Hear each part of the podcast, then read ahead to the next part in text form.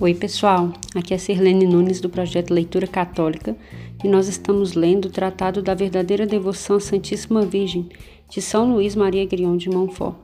Em nome do Pai, do Filho e do Espírito Santo. Amém. À vossa proteção recorremos, Santa Mãe de Deus. Não desprezeis as nossas súplicas e nossas necessidades, mas livrai-nos sempre de todos os perigos. Ó Virgem gloriosa e bendita. Amém. Em nome do Pai, do Filho e do Espírito Santo. Amém. Então, meus irmãos, hoje nós vamos então passar para o capítulo 6. Né? A gente está bem no meio do livro e o título é Figura Bíblica desta Perfeita Devoção. Rebeca e Jacó. Então aqui a gente vai repassar, né? São Luís vai trazer para a gente uma visão é, que está ah, como se fosse uma analogia a essa devoção, usando as duas figuras bíblicas de Rebeca e de Jacó. Né? A gente vai conhecer um pouquinho da história e vamos falar um pouquinho sobre essa analogia. É, hoje a gente está no parágrafo número 183 e seguintes. Vamos ouvir.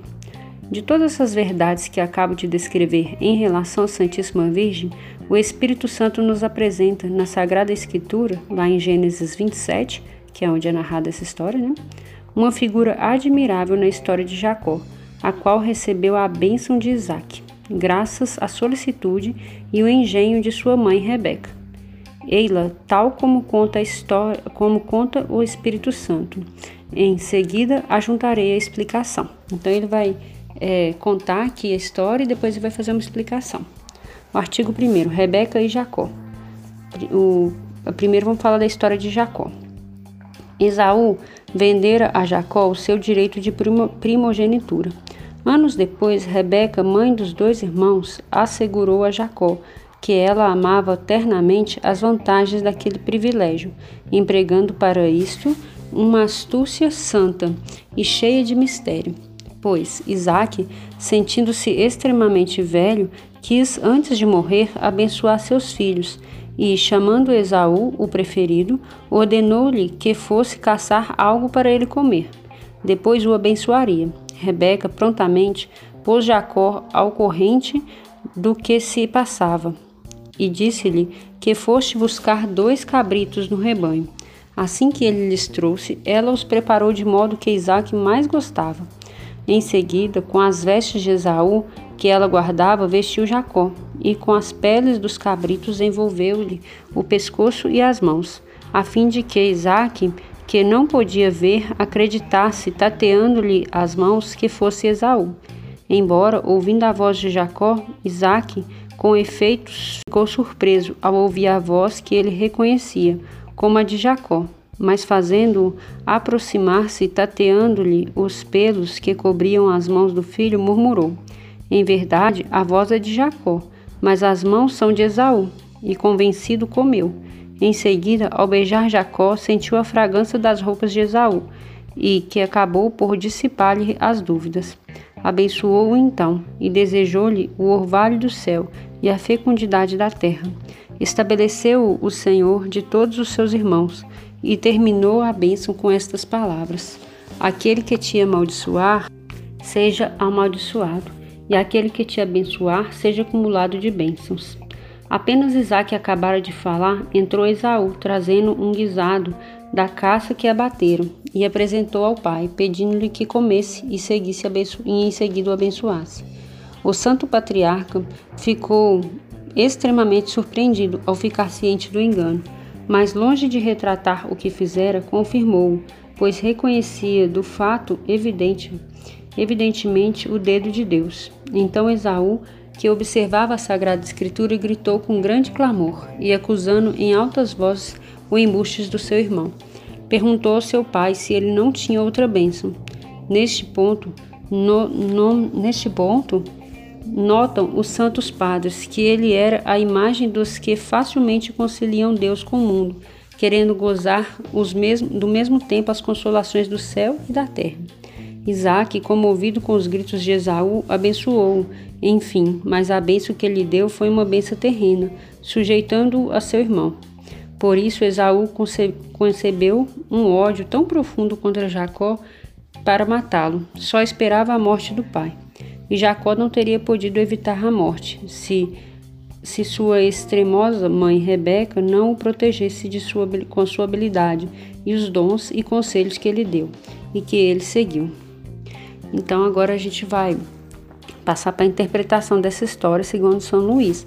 Né? Essa história é uma história bíblica, né? que está com algumas palavrinhas talvez um pouco diferente da sua tradução bíblica, mas é uma história muito bonita e que vale a pena conhecer o antes e o depois dela também, porque é a história que marca a, o plano de salvação de Deus, né? traçado por Deus para toda a humanidade, né? Porque Deus ele fez uma escolha de um povo eleito, né? Que é o povo é, de Israel, e essa escolha vai começar lá no Gênesis, né, na narrativa, lá depois de Adão e Eva, aí começa a se desenvolver a história e a gente vai ver essa história de, dessa família, né? É, e Jacó eram irmãos gêmeos e Esaú tinha nascido primeiro, porque né, no, no, parto ali Esaú nasceu primeiro e a Bíblia vai falar que Jacó nasceu como que no calcanhar de, de Esaú, né? Então quer dizer, nasceu segundo. E a bênção, a primogenitura é para o filho homem mais velho, né? Então o mais velho era Esaú. Só que, de acordo com os planos de Deus, né, com os traçados ali, Jacó que deveria ser abençoado. E aí tem todo um contexto em cima disso, né, toda uma história é, maior do que o que a gente leu aqui, mas aí tem essa questão do, da, da, do jeitinho que a mãe Rebeca deu para que a bênção fosse de Jacó e não de Esaú.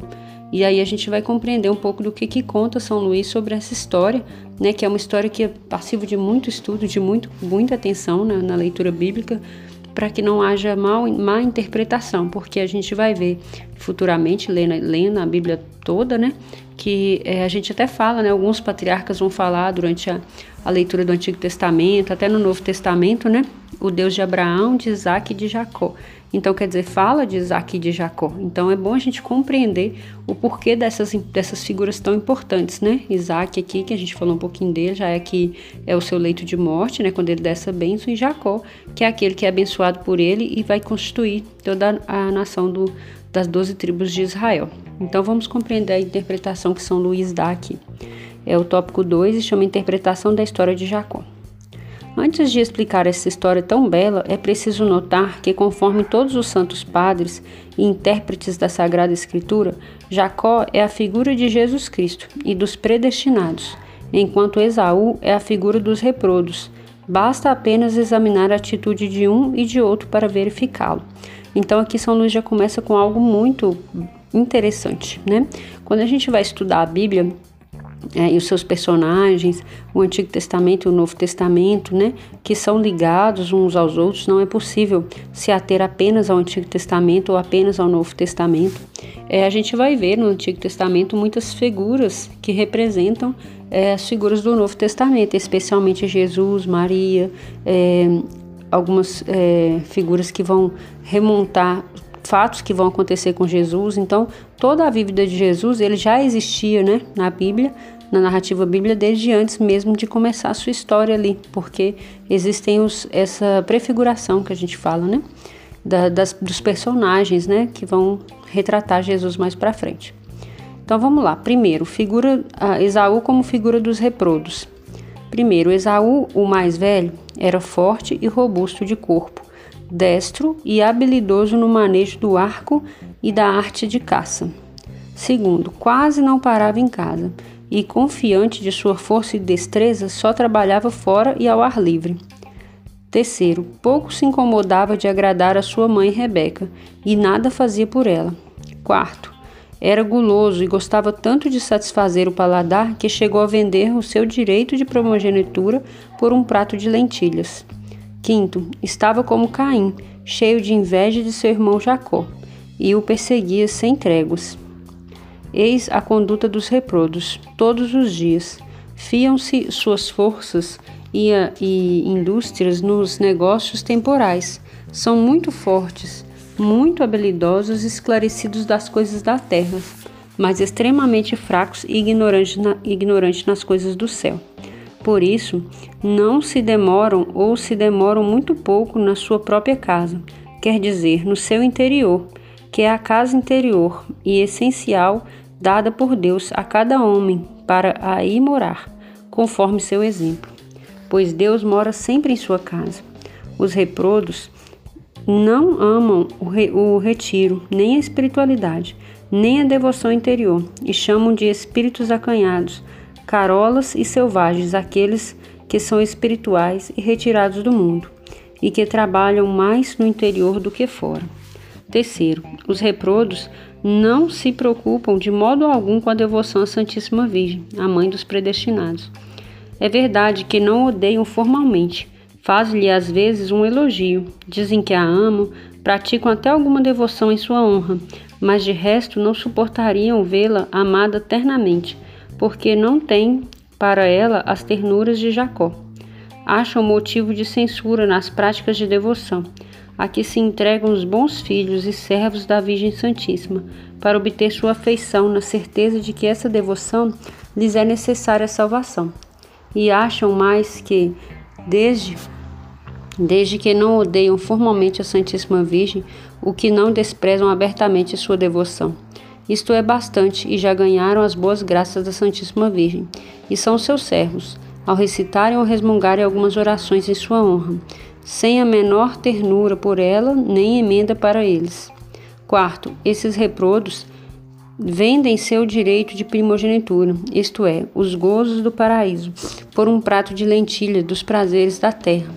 Riem, bebem, comem, divertem-se, jogam, dançam, etc., sem a mínima preocupação, como Esaú, que se tornarem dignos de bem, da bênção do Pai Celeste.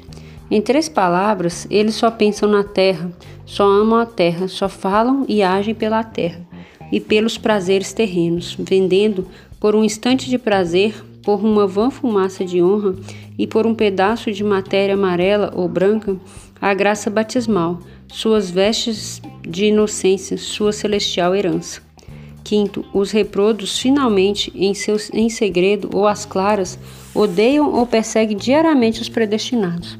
Prejudicam-nos quando pedem, quando podem, desprezam-nos, roubam-nos, enganam-nos, empobrecem-nos, expulsam-nos, reduzem-nos a pó, enquanto eles mesmos fazem fortuna, gozam dos prazeres e vivem em situações de é, esplêndida, enriquecem e engrandecem e levam uma vida folgada. Olha, pessoal, eu li direto aqui essa primeira parte, né, para não cortar muito o pensamento, mas ele já começa aqui fazendo essa comparação de Esaú, né, como os reprodos. Os reprodos, como ele sempre vem falando aqui, né, são aquelas pessoas que não não têm devoção com a Virgem Maria, ou a odeiam nitidamente, claramente, ou criticam aqueles que a amam, né? Então aqui ele está fazendo essa comparação.